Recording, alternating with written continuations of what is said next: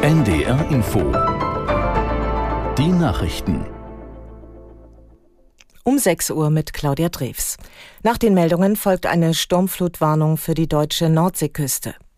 Die Bundeswehr hat deutsche Staatsbürger aus Israel ausgeflogen. In der Nacht landete die erste von zwei Transportmaschinen auf dem Fliegerhorst im niedersächsischen Wunsdorf.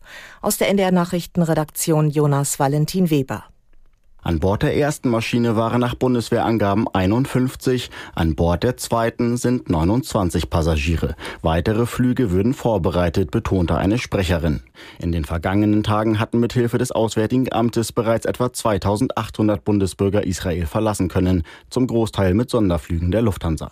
Die Linienverbindungen sind zurzeit ausgesetzt. Unterdessen treibt die israelische Armee nach eigenen Angaben Pläne für eine Offensive im Gazastreifen voran. Die Vorbereitungen für einen Angriff gegen die Terrorgruppe Hamas stünden vor dem Abschluss, sagte ein Militärvertreter. Der Schwerpunkt liege auf einer Bodenoperation.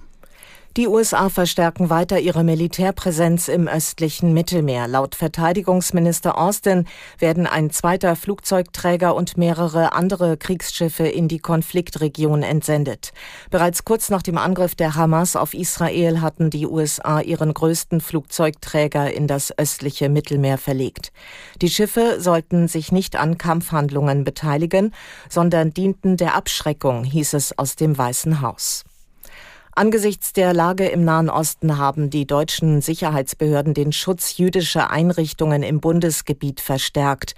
Bundesinnenministerin Faeser sagte der Bild am Sonntag, man nehme die zunehmende Gefahr von Solidarisierungs- und Unterstützungsaktionen für den Terror der Hamas sehr ernst. Der Schutz von Jüdinnen und Juden in Deutschland habe oberste Priorität.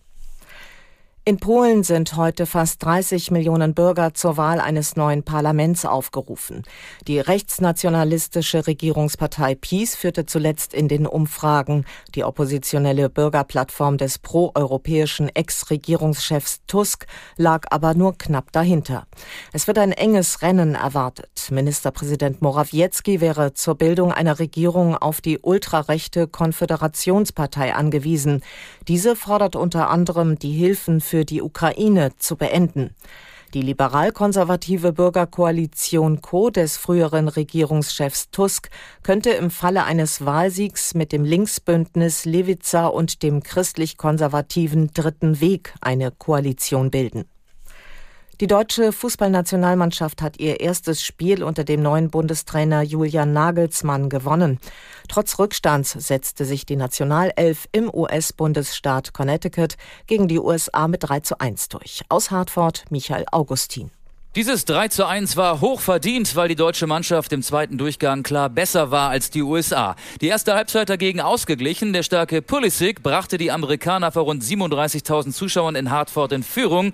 Gündogan traf kurz vor der Pause zum Ausgleich. In der zweiten Halbzeit spielte nur noch eine Mannschaft, die deutsche. Tempo, Chancen, Tore. Füllkrug traf zum 2 zu 1, Musiala zum 3 zu 1 und die deutsche Defensive stand deutlich stabiler als noch vor der Pause. Ein gelungenes Debüt also für den neuen Bundestrainer Julian Nagelsmann. Das waren die Nachrichten. Und hier die angekündigte Sturmflutwarnung für die deutsche Nordseeküste. Am Sonntag werden das Nachthochwasser und das Morgenhochwasser an der deutschen Nordseeküste und im Wesergebiet ein bis 1,5 Meter höher als das mittlere Hochwasser eintreten und im Hamburger Elbegebiet etwa 1,5 Meter höher. Soweit die Sturmflutwarnung.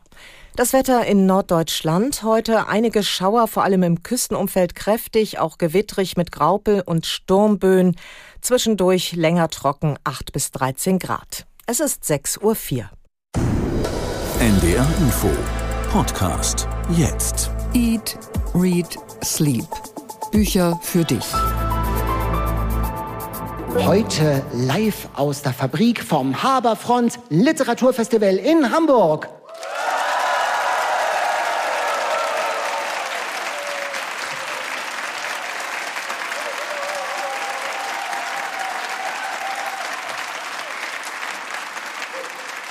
Wir sind Katharina Maren